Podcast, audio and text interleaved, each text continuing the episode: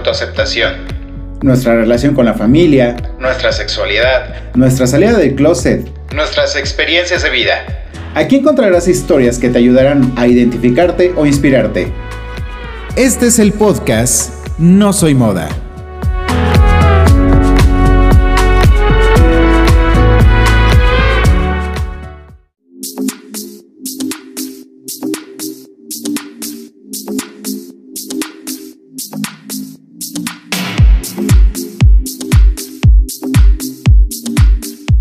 Hola, ¿qué tal? ¿Cómo están? Gracias por escucharnos el día de hoy. Mi nombre es Israel González y bienvenidos a un programa más de No Soy Moda. Eh, gracias de verdad por estar apoyando este proyecto. Ya vimos las estadísticas y ya vamos de nuevo para arriba. Gracias por el apoyo, gracias por escucharnos y gracias por estar ahí. Y pues ya sabes, ayúdanos a compartir para llegar a más y más y más personas. Y, y hablando de llegar a más personas, el día de hoy tengo una historia fuerte también pero es una historia que viene gracias a, la escucha de todos ustedes y bueno, nuestro invitado no es la excepción, él nos escuchó, él escuchó la historia de Leonardo Publete como principal historia y creo que vamos a, irnos un poquito por allá. Y este, pues bueno, el día de hoy viene a contarnos su historia. Él es José Sánchez, eh, es, actualmente está estudiando Administración de Empresas, tiene 25 años. Viene de la Ciudad de México y yo en estos momentos lo tengo aquí enfrente de mí. Entonces, José, bienvenido a No Soy Moda. Hola, ¿qué tal, Isra? Pues muchas, muchas gracias por brindarme tu espacio, por ofrecerme eh, hablar con tu público y decir lo que vamos a hablar en estos momentos, ¿no?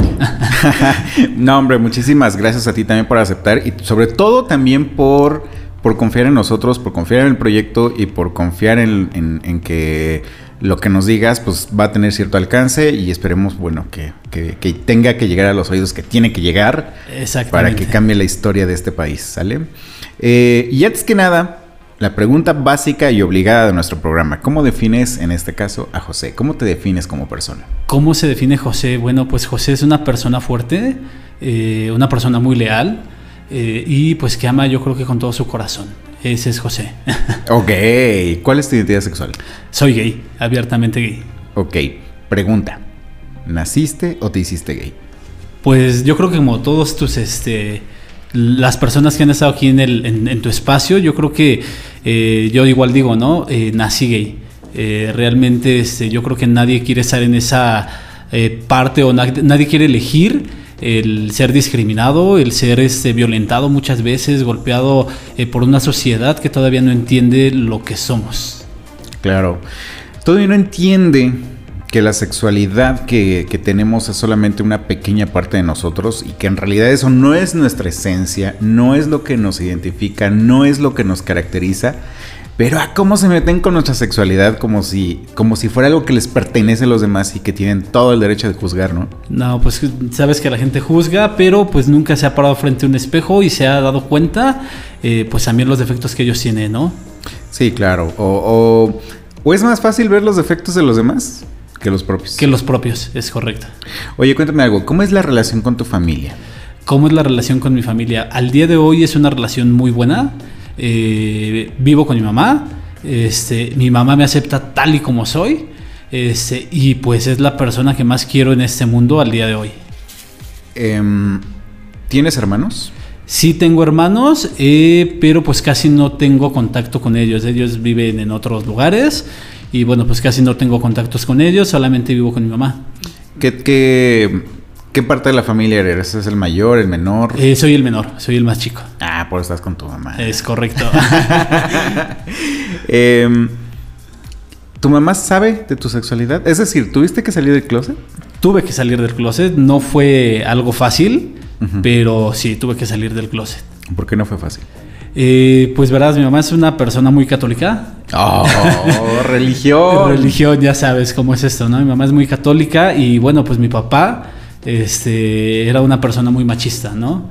Entonces, este, eh, siempre que, tenía como que esa parte de ir y decirle, oye, ¿sabes qué? Que, bueno, que me iba a decirle lo que soy, pues este, siempre había como comentarios ahí este, medio raros que me, que me hacían que yo no, no les dijera, ¿no?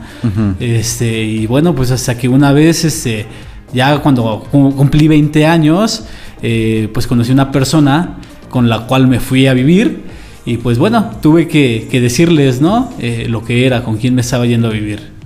Pero a ver, espérame. Eh, tú a tus 20 años decides irte con alguien y sentiste la necesidad de decirlo. Eh, pues sí, de alguna manera sí, porque pues ya me estaba yendo, tenía que darle una explicación a mi mamá a dónde me iba, con quién me iba. Hubieras dicho, me voy con un roomie. sí, verdad, pero bueno, no, me sentí, me sentí más tranquilo porque ya tenía un, un plan B en donde si ellos no me aceptaban, ese, pues yo por lo menos ya no dependía de ellos, eh, tenía un lugar donde vivir y pues este, les daba también su espacio para que pues ellos lo fueran comprendiendo poco a poco. Digiriendo, ¿no? Así es. Con tus hermanos, ¿cómo es tu relación? Eh, con mis hermanos, pues es una relación igual muy, muy buena. Este, pues yo nada más tuve que salir prácticamente del closet con mi mamá. Este, y una vez que salí ya del closet, pues mis hermanos lo comprendieron completamente. ¿Saliste con, del closet con tu mamá y tu mamá se encargó de regar la pólvora o este o tuviste que hablar con cada uno de ellos? No, pues de hecho eh, hablé, hablé principalmente con una prima. Y pues mi prima ya fue la que habló con mi mamá y le dijo, oiga tía, pues es que este Pepe, porque así me llaman, este, dice, pues tiene algo que contarle, dice, y pues este... A ver, pues, espérame, espérame, ajá. espérame. ¿La prima en qué momento aparece en la historia? Espérame. Ah, ok. Bueno, ya, ya me fui como que muy adelante, ¿verdad? Sí, sí, sí, sí, sí. Este, bueno, pues mi prima, este, cuando, en el momento que me fui a, a vivir con esa, esa persona, pues le hablé y le dije, oye, prima, ¿sabes qué? Que pues ya me junté. Y me dice, ay, dice, pues felicidades y todo. Dice, ¿cómo se llama tu novia? Y le digo, ah, es que no es novia. ¿Cómo te explico? le digo, es novio. Y agarra y me dice, ah, perfecto. Dice, ¿y tu mamá ya lo sabe? Le digo, pues justamente por eso te hablo. Le digo, porque no sé cómo decirle, ¿no? Y me dice, ah, tú no te preocupes. Dice, tú mira, dice, para mí sigue siendo mi primo. Dice, todo está muy bien. Dice, y si no tienes las palabras de decirle a tu mamá, dice, pues déjame, yo le platico. Dice, hablo con ella y le voy, este, como que ahí midiendo el agua a, a los camotes para, para que pues llegues y ya le digas tú bien, ¿no? Y justamente pasó eso, ¿no? Ella pues empezó a hablar con mi mamá. ¿Qué le dijo? No lo sé. Pero pues ya cuando yo llegué a la casa y le, di- le estaba a mi mamá y mi hermana y pues este, le dije, oye mamá, ¿sabes qué? Que pues tengo que platicar contigo. Y me dice, ¿qué pasó? Y le digo, pues mira, le digo, ¿qué crees que este, pues ya me voy a juntar? Le digo, ya me voy de la casa. Le digo, este, pero pues quiero decirte con quién me voy. Y me dice, ¿cómo que con quién te vas? Le digo, pues sí, le digo, es un chico que conocí, este, no es una chica, le digo, este, y pues eh, es todo. y mi mamá pues se soltó a llorar, ¿no? En el principio me dijo, no, dice, pero ¿cómo va a ser un chico? Y no sé qué, pero hasta eso muy rápido lo asimiló mi mamá. ¿Cuánto tiempo le llevó a Este, asimilarlo? Eh, bueno, realmente para que se calmara le tomó cinco minutos. Terminó Oh, de llorar ok. en cinco minutos, pero para que lo asimilara le tomó prácticamente como un mes. Yo en un mes no me acerqué a la casa, este, porque pues mi papá sí fue de, de que dijo, no, pues yo no voy a tener un hijo puto, dice, este, y pues yo no lo quiero en la casa, ¿no? De que se olvide que tiene un padre. Ya mi mamá po- poco a poco fue hablando con él y pues como mi mamá también le había comentado a mis hermanos, pues mis hermanos también le dijeron, ¿no? Este, oye, ¿sabes qué? Que pues al final del día es tu hijo, este, lo debes de querer, sigue siendo la misma persona. El hecho de que le gusten los hombres o que le guste eh, las personas de su mismo sexo, pues no cambia lo que, lo que es, ¿no? Este, y pues a mi papá le tomó ah, como tres meses en asimilarlo y pues ya este, realmente después de eso, eh, pues ya eh, las cosas fueron muy, muy bien, muy bien. Ok, eh, creo que si el tema con la mamá fue difícil, creo que con el papá fue más difícil. Es correcto. Am, ¿Cómo es que tu papá empieza a entablar comunicación nuevamente contigo? Eh, fue porque se enfermó. Él era diabético, eh, se enfermó y bueno, pues este, a mí me habló principalmente mi mamá. Me dijo, oye, tu papá está muy malo, está en el hospital, le quieren amputar el pie. Este, entonces, este, pues necesito que vengas a verlo. Eh, fui al hospital en ese día. eh, Pero no, no, no fue, no hubo el, oye, sí voy a verlo, pero ¿estás segura que, me, que va a querer hablar conmigo o algo así? Mm, Realmente no me importó. Eh, Ok. si, si quería o no quería hablar conmigo, pues no me importó. porque al final del día era mi papá y tenía o tengo la obligación de ver por ellos, ¿no? este, y dije, si me acepta o no me acepta, pues ya va a ser decisión de ellos. Eh, dentro, de dentro de mí o de lo que yo quiero hacer es ir a verlo, ver cómo está, cuidarlo y pues si me acepta o no, pues ya es decisión de él. Ok, llegaste frente a él. Llegué frente a él y pues él prácticamente me se soltó a llorar y me abrazó, ¿no? Wow. Se soltó a llorar, me abrazó, me dijo que pues lo disculpara por, por todo lo que me había dicho y que pues a final del día yo seguía siendo su hijo y que me quería igual que siempre, ¿no? Lo entendió. Lo entendió, lo entendió. Te pidió disculpas. Sí, sí, así fue. Señores del mundo, papás del mundo, eso es lo que deben hacer, por favor, porque créanme, esas reacciones negativas, esas reacciones violentas, de verdad lastiman y lastiman bastante. Yo sé que cuando nosotros salimos del closet, eh, sí les pegamos en el ego, sí les pegamos en las ilusiones que se hicieron de nosotros, pero no crean que para nosotros es fácil el, hecho de decir, papá, fíjate que me gustan los chicos, fíjate que soy gay. O sea, es un proceso muy, muy, muy difícil, es un proceso em, que quisiéramos evitarnos y quisiéramos evitarles, ¿no? Pero el tratar de seguirlo evitando es seguir mintiendo, seguir contándote esa historia que quieres escuchar, pero esa historia no es la real. Hay muchos papás, y este, no me dejarás mentir, que, que, se conforman con la historia de fantasía, esa historia que quieren creer de que, ay, mi hijo tiene novia y que no sé qué, cuando todo el mundo sabemos que no es cierto. Pero los papás se aguantan, o sea, se engañan a sí mismos. Entonces, si como papás se quieren seguir engañando, se van a perder una parte muy importante qué es la vida de sus hijos. Van a perder tiempo y ese tiempo absolutamente nada ni nadie se los va a regresar. Entonces, analícenlo bien, analicen quién es su hijo y sobre todo analicen a quién pierdes simplemente por tus ideas sobre la sexualidad únicamente. Y ve sobre todo, ve la esencia de tu hijo. O sea, no, no, no de tu hijo o tu hija, no nada más es su sexualidad, vuelvo y repito, este, es una pequeña parte de, toda la esencia que puede ser em, ese licenciado o, ese arquitecto o este, aquella veterinaria, no sé, o sea, X profesión, ¿no? O sea, tu hija es más que su sexualidad, tu hijo es más que su sexualidad.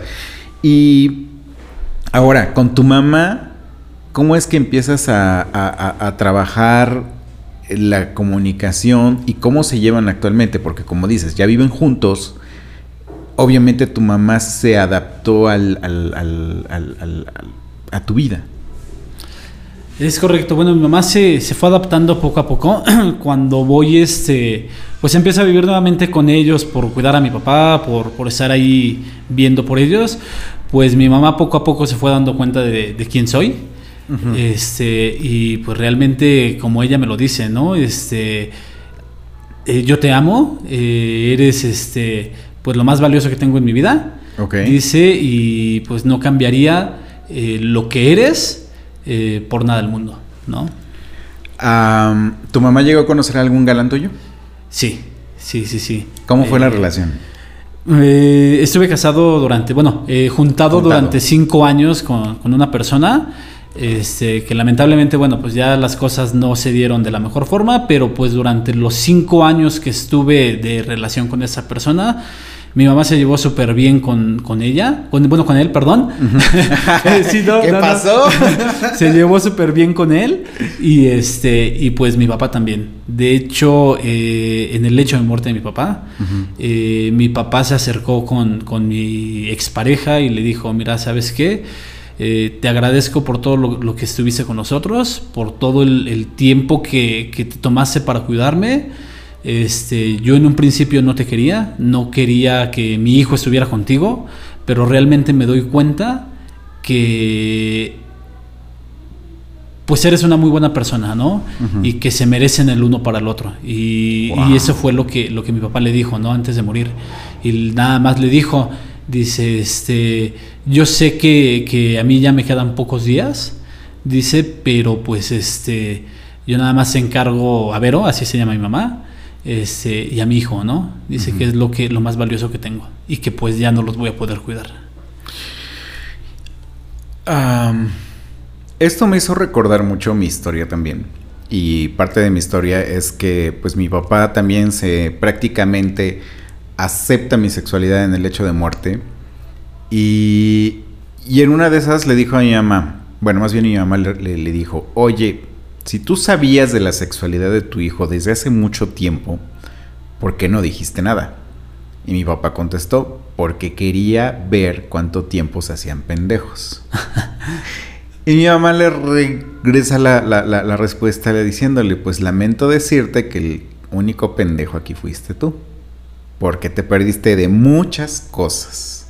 Entonces, ah, vuelvo y repito, me da coraje porque te puedes, puedes vivir muchas cosas de, de, tu, de tu hijo, de tu hija, este, tratar de engañarte con, con a ver cuándo me lo dice es perder el tiempo. Este, y sobre todo, pues ya si estás en el lecho de muerte es algo que ya no puedes evitar, ya es algo a lo que no le puedes dar la vuelta y evidentemente es algo que, vuelvo y te repito, te perdiste. Entonces, de nuevo, piénsenlo bien, piensen bien cómo hacen las cosas, porque al tú creer que los demás están engañando únicamente te engañas a ti mismo. Eh, Dentro de este proceso de autoaceptación, ¿a qué edad tú eres consciente de tu sexualidad? Pues yo creo que a los ocho años eh, fui consciente de que pues no era igual eh, a, lo, que me decía la sociedad. Este, que no me gustaba eh, jugar con carritos porque realmente nunca me gustó. Pero los este, carritos son los carritos. Pues sí, ¿verdad? Pero pues realmente a mí como que nunca me gustó esa, esa parte de jugar, ¿no? Este, eh, con, con, carritos, ¿no? Eh, tenía más muñecos con los que jugaba, luchadores y demás, pero bueno, este, a los ocho años me di cuenta de mi sexualidad. Este, recuerdo que iba en la, en la primaria. Este, y pues había un, un, niño, ¿no? Que pues me empezó a gustar ahí, ¿no? Con, con ocho años que yo tenía. Este, y pues este, ya de ahí eh, empecé a conocer más niños y más niños y pues me gustaron. sí. ¿Tú eras de, esa bola de, chicos que se juntaba con chicas? O más bien, de ese chico que se juntaba con una bola de chicas. Exactamente. Eh, siempre fui el, niño que nunca tuvo amigos hombres, eh, pero siempre estaba rodeado de chicas. Siempre. Y eras el envidiado por algunos chicos. Pues de hecho todos los chicos me tenían como que coraje y como que nunca me hablaban casi de hecho. Y pues a, mí me veías con la bolita de 5 o 10 niñas, ¿no? Ahí jugando con ellas. Ajá. Ok. Eh, a los 8 años tú ya empiezas a notar que te gusta eh, Pepito en lugar de Pepita. Exacto. Em, ¿Cuándo es cuando lo aceptas? Cuando, cuando eres consciente de, haber me gustan los chicos y así soy. Cuando tenía 18 años, eh, empecé a trabajar en, este, en una tienda de, convivencia, eh, un supermercado, vaya. Este, empecé a trabajar ahí y bueno, pues ahí este, tuve, vaya, mi primer novio. Este, tuve mi primer novio. Eh, pues realmente fue distinto, ¿no? porque sí llegué a tener dos novias mujeres simplemente por el hecho de eh, ocultar lo que era. ¿Eso a qué edad este, fue? Eso fue a los 17 años. A los 17 años. 17, 18 años, dos novias, con tal de cumplir con el requisito social. Con él, exactamente. Este, y pues comparo, ¿no? Lo que sentía con las dos chicas que estuve saliendo a lo que empecé a sentir con el, con el chico. Pues dije, no, pues realmente a mí me gustan los chicos, ¿no? No las chicas. ok. Sí. Em, ya una vez que aceptas ¿Cómo fue tu proceso en la escuela? Eh, ¿Cómo te sentías? ¿Fuiste discriminado? ¿Te hacían bullying? ¿O pasaste desapercibido? Una vez que acepto mi sexualidad, eh, pues realmente me volví feliz, ¿eh? eh y realmente sí llegaron a haber comentarios este, de que ay el puto o ay el maricón, ¿no? Pero ¿qué crees que jamás me volvió a importar lo que dijera la demás gente? realmente a mí lo que me importaba era lo que mi familia decía o que mi familia me aceptara y ya después de ahí lo que diga la gente pues realmente no me interesa del todo. ok. Vamos a un corte y ahorita que regresemos, eh, creo que el, la situación principal por la que estamos el día de hoy aquí es porque hay un tema de discriminación laboral. Em, afortunadamente tu, tu proceso de autoaceptación, tu proceso de salida del closet, este, no ha sido de los más complicados. La complicación viene después. Es correcto. Platicamos en un momento, ¿eh? Y recuerda que estás en No Soy Moda. En un momento regresamos. No te desconectes, enseguida volvemos con No Soy Moda.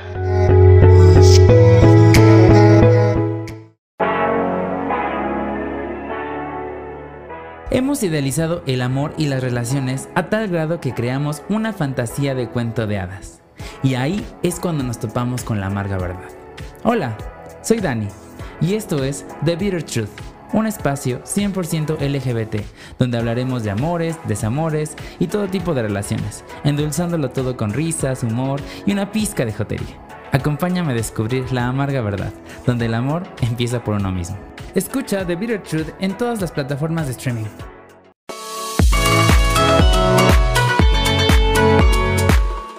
Con pluma, sin pluma, con traje o bata, fitness o geek, todos cabemos en este espacio. Estos somos tu espacio LGBT para conversar entre amigos. Acompáñanos en vivo todos los viernes a las 21 horas en nuestro canal de YouTube Estos Somos, conducido por Daniel Tinajero e Israel González.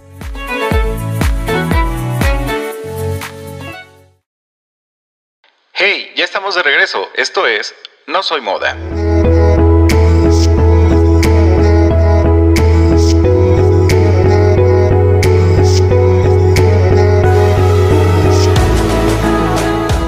Y estamos de regreso aquí en No Soy Moda. Te recuerdo que estamos platicando con José Sánchez. eh, historia fácil en lo que tiene que ver con la autoaceptación. Historia fácil en lo que tiene que ver con la salida de closet. A pesar de, de que tu papá eh, lo tuvo que aceptar en el último momento. Lamentablemente. Y espero que esas historias se repitan poco. Pero tenemos una historia más importante todavía. Y esa es la parte difícil de ti. Em, cuéntame por qué nos reunimos hoy y qué tiene que ver Coppel aquí. Ok, bueno, mira, vamos a, a platicarte un poquito más del tema. Eh, yo soy una persona eh, que vive con VIH, soy cero positivo y estoy en tratamiento con antirretroviral. Eh, ¿Desde cuándo tienes el diagnóstico? El diagnóstico en septiembre de este año. Ok, es un diagnóstico Ah, es un reciente. diagnóstico reciente, es correcto. Eh, ¿Trabajabas ya en Coppel? Ya trabajaba en Coppel. ¿Cuánto tiempo tenías atrás? Ya tiempo atrás tenía un año, un año atrás en Coppel. Ok. ¿Alguna vez habías tenido algún conflicto con alguien Nunca. por, por tu sexualidad? Nunca. eh, como te digo, soy abiertamente homosexual, o sea, toda la gente sabe que soy gay. este, y nunca, nunca eh, había tenido ningún tema eh, por mi sexualidad. Ok. De repente algo se vuelve, se vuelve este conflicto, se vuelve problema. ¿Qué fue? Es correcto, mira, te comento, te platico un poquito esta parte. Eh, soy una persona muy responsable, nunca me ha gustado faltar ni llegar tarde a ningún lado. ¿Me consta? Este, y bueno, pues este, eh, en una ocasión después de salir de la clínica, eh, que tuve cita con, con la doctora para darme lo que es el antirretroviral y demás, pues dije, pues me voy ya con el uniforme, me voy cambiado este, y pues me llevo el antirretroviral al trabajo. Eh, tenía un gerente, te doy el nombre, se llama el gerente Adrián Hernández. Esta persona, este, bueno, pues este, en esa ocasión revisó mi mochila. Eh, se percató que yo traía medicamentos dentro de mi mochila este, y pues me, me cuestionó qué qué era. Eh, A ver, espérame. Adrián tenía como labor o como misión revisar mochilas. No tenía. ¿Por qué las revisó? Porque simplemente es una persona que eh, en todo se mete. Este, y pues andaba revisando las mochilas de todos simplemente para ver si traían papitas o traían cualquier cosa, porque le gustaba comer mucho dentro, dentro de la bodega. Ok. Y es algo que está prohibido. Y es algo que está prohibido, es correcto. Ok. Entonces simplemente un día, algo así como la operación mochila en la escuela, este, te caen de repente y a ver, vamos a revisar mochilas a todos. Es correcto. Ok. Te revisa la mochila, encuentra las pastillas. ¿Qué te dice? Me, me cuestiona, ¿no? Y me dice, oye José, dice que son esos medicamentos que traes. Y le digo, bueno, le digo, pues son vitaminas. Como no estoy obligado a informar mi estatus serológico, pues simplemente le dije, son vitaminas, ¿no? Eh, la situación se quedó así por ese día. Eh, tres días después eh, se acerca conmigo, me dice, oye José, tenemos que hablar, siéntate en el comedor, ahorita platicamos. voy, me siento normalmente y pues para esto, dentro de la misma área donde yo trabajaba, había dos personas. Eh, uno que pues era el bodeguita eh, dentro de, la sucursal, el que se encargaba de pues de tener la bodega acomodado y entregar artículos al cliente y pues tenía una cajera. Entonces eh, yo regularmente por mi puesto pues siempre estaba muy cerca de ellos. Entonces, este, ese día me sienta a mí junto con ellos, él se pone al centro del comedor y pues nos me dice, no, oye José, mira, ¿sabes qué? Eh, quiero decirte una cosa, ya somos grandes, somos gente adulta y pues yo ya sé qué es lo que traías el otro día en tu mochila, ¿no? Este, y pues quiero que se lo compartas a tus compañeros. ¿Qué? ¿Ah? ¿Por qué? Así simplemente me dijo, ¿no? Mi reacción en, el, en ese momento fue la misma que tú, ¿no? Que acabas de tener. O sea, ¿por qué voy a compartir algo que no tengo que compartir? Exactamente. Exactamente. Y solamente lo que le dije es, eh, discúlpeme gerente, eh, mi situación médica no, no estoy obligado a compartírsela con nadie. Si usted la sabe es porque dice que investigó qué, qué es lo que traía, le digo, y pues ya es decisión de usted, ¿no? Eh, o usted ya tiene la información, no tengo por qué confirmarle si sí o si no es. entonces le voy a pedir de favor que pues deje las cosas así porque pues yo no voy a decirle nada a nadie. Y me dice, no, José, pero ¿cómo? Este, ¿Cómo no le vas a informar a tus compañeros? Y no sé qué. Le dije, como le dije, no estoy obligado a informarles a nadie. Y sobre todo, ¿cómo para qué? Es correcto. Entonces, este, pues la situación se queda así en ese momento. Me levanto del comedor, me voy a hacer mis funciones normales. Eh, ellos se quedan en el comedor. Ya no sé qué siguieron platicando. Este, y todo. Eh, van pasando los días. Eh, al, segundo día de esa plática, el gerente empieza a tener este, comentarios eh, pues realmente que me hicieron sentir muy mal. era de llegar todos los días y escuchar comentarios como de, oye Brian, así se llamaba el bodeguita, este, oye Brian, tú que tienes familia, ¿qué haces, no? Para cuidarte de, de José, ¿no? Porque pues estás con él. ¿Qué tal si te contagia de lo que tiene? Este, o, o qué tal, qué tal si este, si te enferma, ¿no? O sea, ¿qué vamos a hacer? A ver, paréntesis.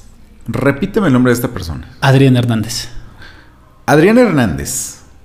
Creo que desde, desde el fondo ni siquiera sabes investigar. Punto número uno. Y te lo dice alguien que se desarrolló en el activismo del VIH. Te dice alguien que ha trabajado más de 10 años en el tema del VIH y te puedo decir, el VIH no se contagia, se transmite, ¿sale? Y a la hora de decir no se contagia es porque, por ejemplo, eh, esta pandemia que estamos pasando actualmente, que es el tema del coronavirus, COVID-19, es algo que se contagia porque es algo volátil, algo que está en el aire, algo que de pronto una persona lo trae, habla, escupe, eh, lanza su spray y otra persona lo respira. Eso es contagiar. VIH se transmite y se transmite de persona a persona. Y de verdad, para el rango de gerente que tienes, me cae de extraño que una persona que se dice que investigó las cosas puede hacer este tipo de pendejadas diciendo que cómo te cuidas para no contagiar a tu familia.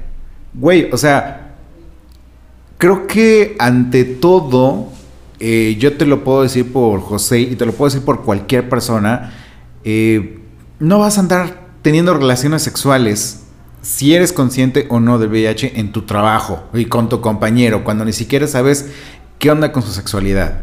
Entonces, si vas a investigar las cosas y si quieres joder a alguien, por favor, investigalo bien y no, ahora sí que no lo hablemos al tanteo, ¿no? Porque creo que ahí ya incurriste en varios delitos de discriminación. Y algo que te puedo comentar, la constitución política de los Estados Unidos consagra el mandato de no discriminación en el artículo 1. En el artículo 1 constitucional. Es nuestra carta magna, es nuestra carta de presentación y nuestra carta de respeto. Y en el artículo 1 dice, todas las personas gozarán de los derechos humanos reconocidos en esta Constitución y en los tratados internacionales que los Estados Unidos mexicanos sea parte. ¿Sale? Así como de las garantías para su protección, cuyo ejercicio no podrá restringirse ni suspenderse, salvo en las cosas y bajo las condiciones que esta Constitución establezca. Y hasta donde yo sé, por ejemplo, José, simplemente por ser un caso positivo a VIH, no está infringiendo ni reglas, ni leyes, ni, ni está quebrantando a la, a la propia constitución. Tú sí, tú estás discriminando. Queda prohibida toda la discriminación motivada por origen étnico o nacional, el género, la edad, las discapacidades, la condición social, las condiciones de salud, la religión, las opiniones, las preferencias sexuales, el estado civil o cualquier otra que atente contra la dignidad humana y tenga por objeto anular o menoscabar los derechos y libertades de las personas. Amigo, faltaste al primer, al, a la primera regla de la Carta Magna de los Mexicanos. Ahí te lo dejo de tarea. Y el artículo 9 de la Ley Federal para Prevenir y Eliminar la Discriminación indica que se considera como discriminación difundir, sin consentimiento de la persona agraviada, información sobre condición de salud y estigmatizar o negar derechos a personas con VIH, lo cual me lleva al segundo delito cometido. ¿Sale?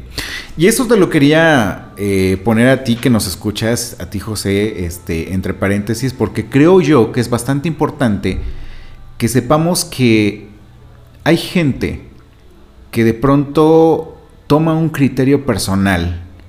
Uno, porque probablemente tu trabajo lo ofende y la única forma de, de hacer tirar ese trabajo es metiéndote el pie. Pero aquí lamentablemente esta persona se, metió el pie solito. Entonces, supongo que ya tienes alguna eh, demanda este, interpuesta. Es correcto, se metió una demanda este ante la Junta de Conciliación y el- al- al- perdón, ante la Junta de Conciliación y Arbitraje eh, y hacia la Profedet eh, por lo que es ese despido injustificado dentro de la empresa.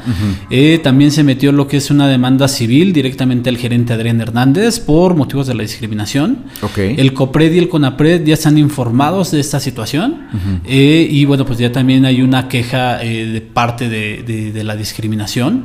Este, y de igual manera, pues este, el INAI también ya está informado eh, por lo que es la este, divulgación de, de la información médica que pues él se eh, dedicó a soltar dentro de la empresa. Ok. O sea, la verdad es que este intento por sabotear tu puesto, no sé por qué presiento que le va a costar y le va a costar muy caro. En primera, porque no te tienes que meter con la vida de los demás, no te tienes que meter con la sexualidad de los demás y no te tienes que meter con el estado de salud de los demás. Eso es algo que no te importa. Y si realmente quieres demostrar lo competitivo que eres en un puesto de trabajo, esa es la peor forma de hacerlo. ¿Por qué? Porque no todas las personas se van a dejar. ¿Sale? Y en este caso José no se está dejando. Lamentablemente para ti. Segunda, eh, no tienes por qué hacerlo. O sea, ¿qué te da derecho a tener que divulgar el estado de salud de las personas? Y no nada más hablamos, por ejemplo, de, de VIH. Supongo y presupongo, porque son las estadísticas en, en México, que hay personas diabéticas trabajando en Coppel. ¿Y por qué no, este, por qué no hablar del, del- tema de, la diabetes de, de Juanita, ¿no? O, o de Panchito. ¿Por qué exactamente meternos con un tema de, de VIH? Ahí me suena a que, a que no le gustó la competencia. No sé tú qué opinas o cómo lo percibiste. Pues es correcto, ¿no? A final del día, este, pues el gerente, como muchos compañeros dentro de la empresa, eh, me lo hicieron saber y, demás, ¿no? O sea, creo que realmente el que se terminaba haciendo el trabajo de él era yo. Y mismos gerentes, mismos recursos humanos, eh, me llegó a informar, ¿no? Y es que, pues tú has hecho mejor una labor eh, dentro de la empresa eh, que el mismo gerente, ¿no? Entonces, este, pues yo creo que todos esos comentarios le empezaron a hacer ruido al gerente y, y pues eso es lo que pasó, ¿no? Ok.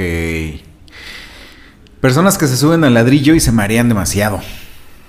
Y no estoy diciendo que estas sean prácticas de la empresa Coppel. Sin embargo, Coppel en México no es una, a mi criterio, y solamente lo digo a mi criterio, no es una buena empresa para trabajar. ¿Por qué? Porque hay gente como esta persona que, que de pronto se siente con todo el poder del mundo y, y hace tontería y media contra sus compañeros de trabajo. Y, y hay un caso, por ejemplo, en, en Juchitán, Oaxaca, en mayo del 2021, de una chica llamada Paula de la Cruz de 39 años. Ella sufre un preinfarto dentro de las instalaciones en su puesto de trabajo. Entonces lo único que hacen es llevar a esta chica a una oficina. Así como, ¿estás bien? Que no sé cuánto.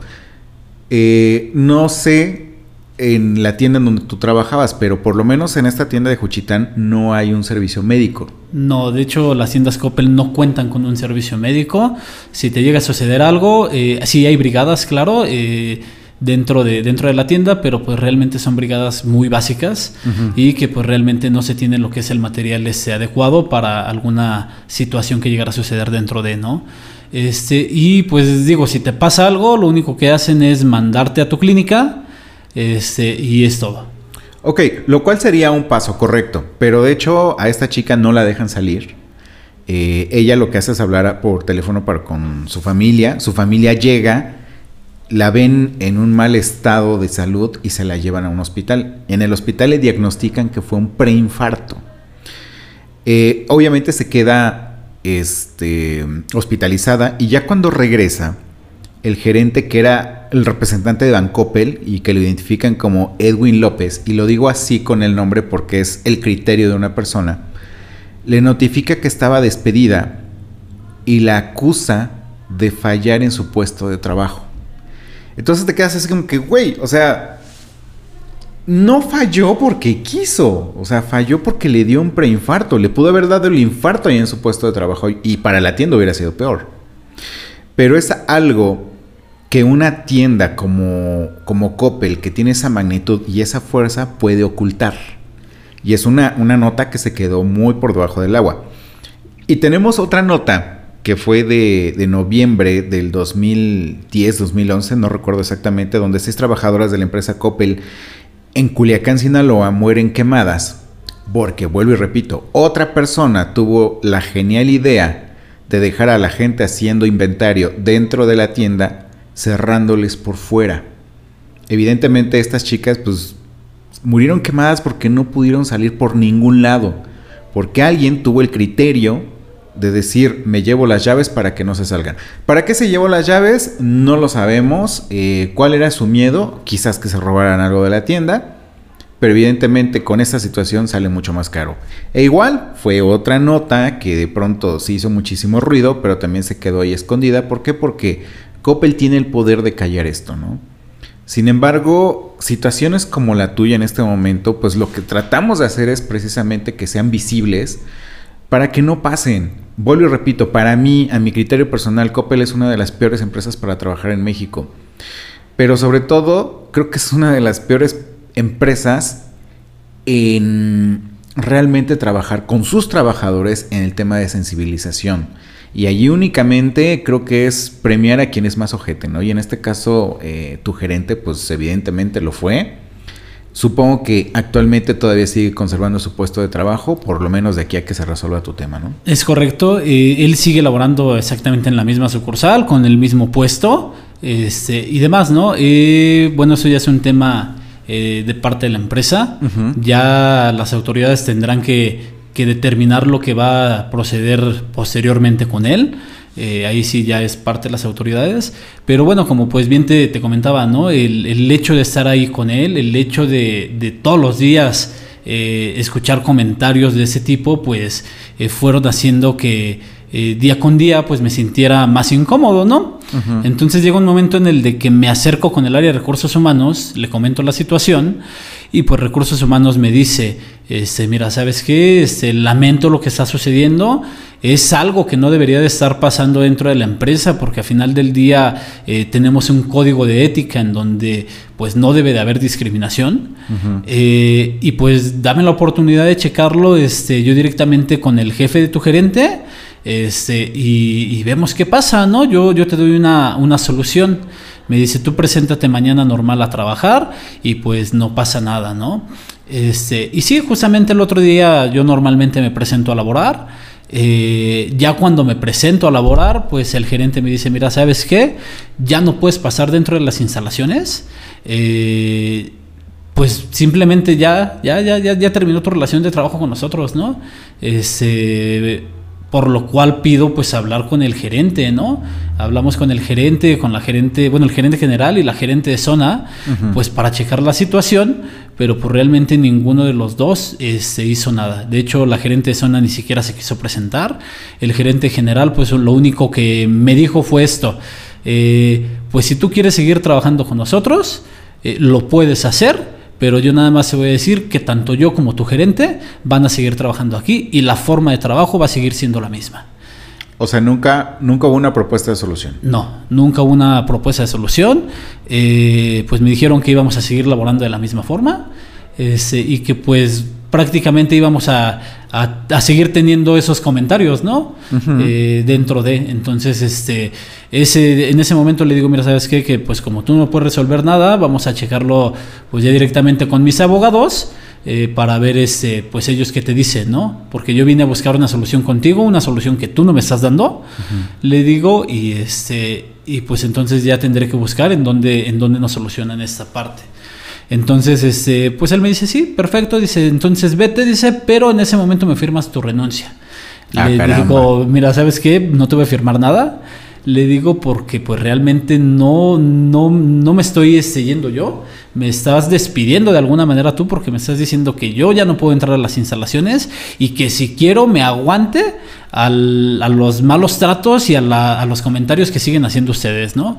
Y es algo que pues yo no voy a tolerar y es algo que pues yo no voy a, a permitir, ¿no? Este, entonces pues en ese momento eh, vuelvo a llamar a recursos humanos eh, le comento la situación y simplemente lo que me dice recursos humanos es, eh, mira, pues entonces ya, ya la parte de la gerencia ya tomó una decisión, yo no puedo hacer nada, este, y pues si quieres hacer algo legal, pues hazlo, este, ya la empresa verá cómo solucionarlo, ¿no? Entonces, este, pues en eso fueron los últimos términos, a las últimas palabras que yo eh, llegué a hablar con lo que es recursos humanos o con la gente de Coppel este, los representantes de Coppel, porque al final del día ellos son los que representan a la marca. Claro. Este, y pues ya fue, lo, fue todo, ¿no? Lo, que pasó.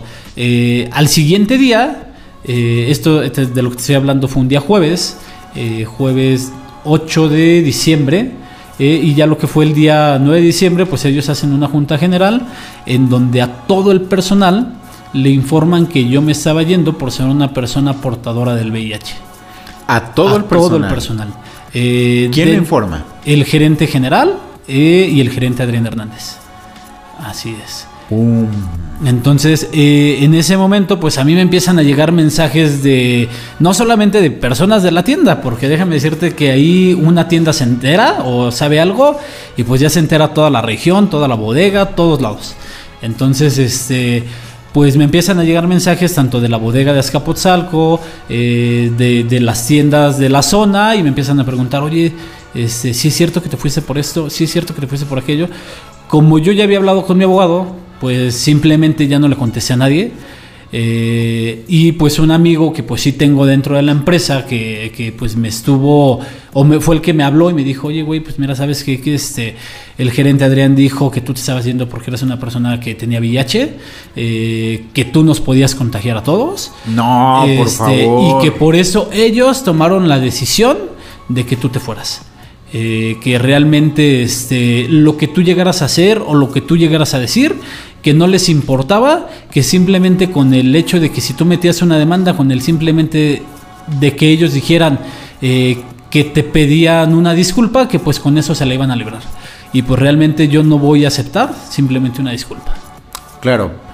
Em, como lo comenté hace rato, no únicamente se trata de una disculpa, o sea, cometieron varias infracciones. Eh, este, esta persona, Adrián, cometió am, errores bien cabrones al difundir algo que no tenía que difundir. Y, simplemente porque no te tienes que meter por la- con la vida de los demás. O sea, de la puerta de la empresa hacia adentro te importa el cómo se desempeña una persona, te importa la productividad, no su, su estado serológico, ¿no? Y vuelvo y repito, ¿por qué no hacemos lo mismo con Pepita que tiene diabetes o este cualquier otra persona que tenga otra enfermedad? Y no estoy tratando de estigmatizar las otras enfermedades, sino precisamente hablando de que el tema del VIH es algo que estigmatizan demasiado y ahora con esta pendejada de creer que se van a contagiar eh, tratas de evitar un problema, ¿no?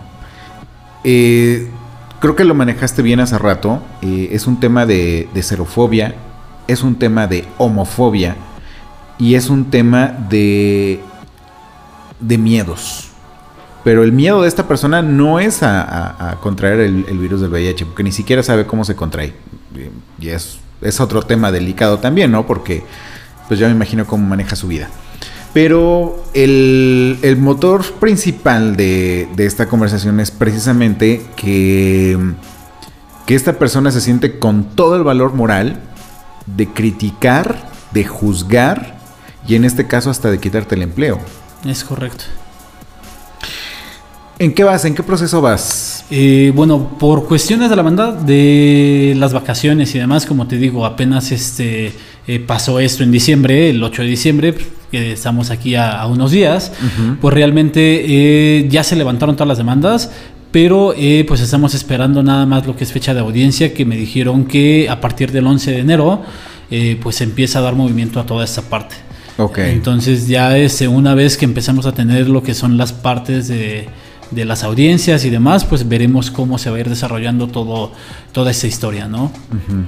Por favor, cuéntanos, ayúdanos, retroalimentanos con, con la parte del desenlace. Y no me lo tomes como morbo, sino porque espero que tu caso siente, sienta precedentes en Coppel para que ojalá y este tipo de, de malos tratos, porque en primera pues fueron malos tratos, eh, malas, eh, ¿cómo se dice? Este, malas prácticas, hagan que, que las historias pueden cambiar de aquí en adelante, ¿no? O sea, no nada más, evidentemente con este tipo, con esta persona, no nada más vas a ser tú la persona discriminada, sino seguramente va a haber otra persona, va a haber personas que se van a dejar porque simplemente necesitan el empleo, pero también va a haber personas como tú que no se van a dejar. Entonces, sí nos gustaría que en algún momento nos complementaras esta parte en, en alguna otra entrevista, pues por lo menos para saber cómo culminan las cosas.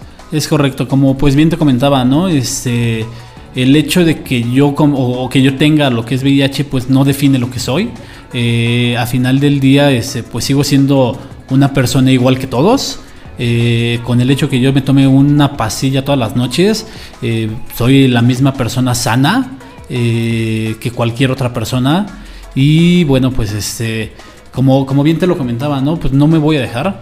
Eh, voy a, a tratar de llegar a la última instancia que yo pueda llegar.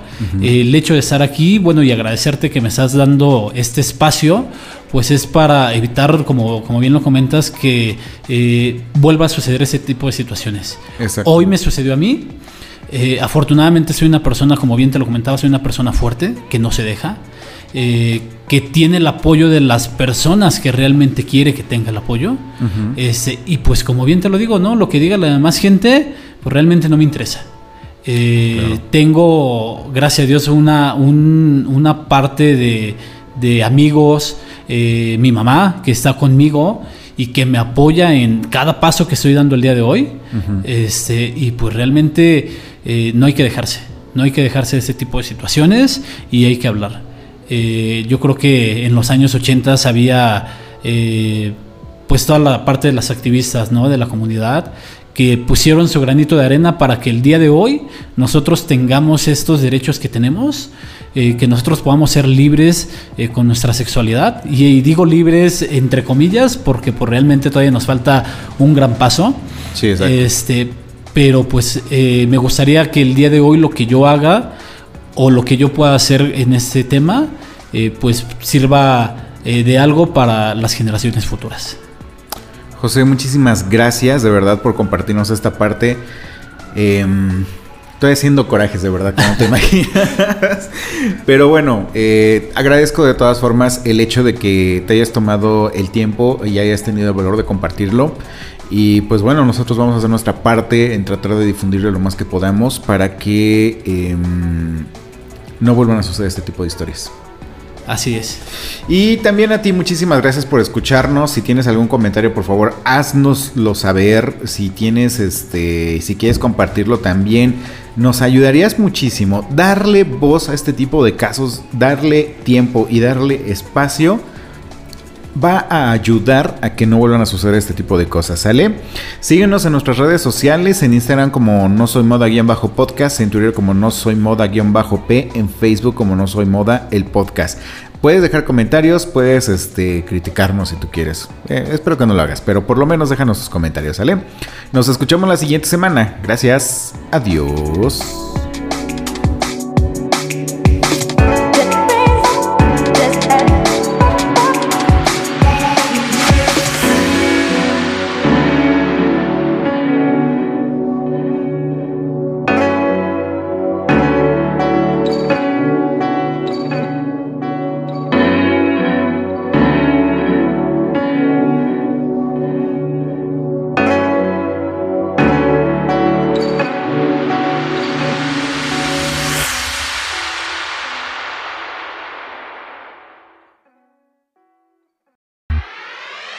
Hola, soy Luis, el bastardo que te va a enseñar a escribir mejor. Relax. Bastardo es solo una palabra. Significa ilegítimo, eso que es alterado para renacer en algo inédito.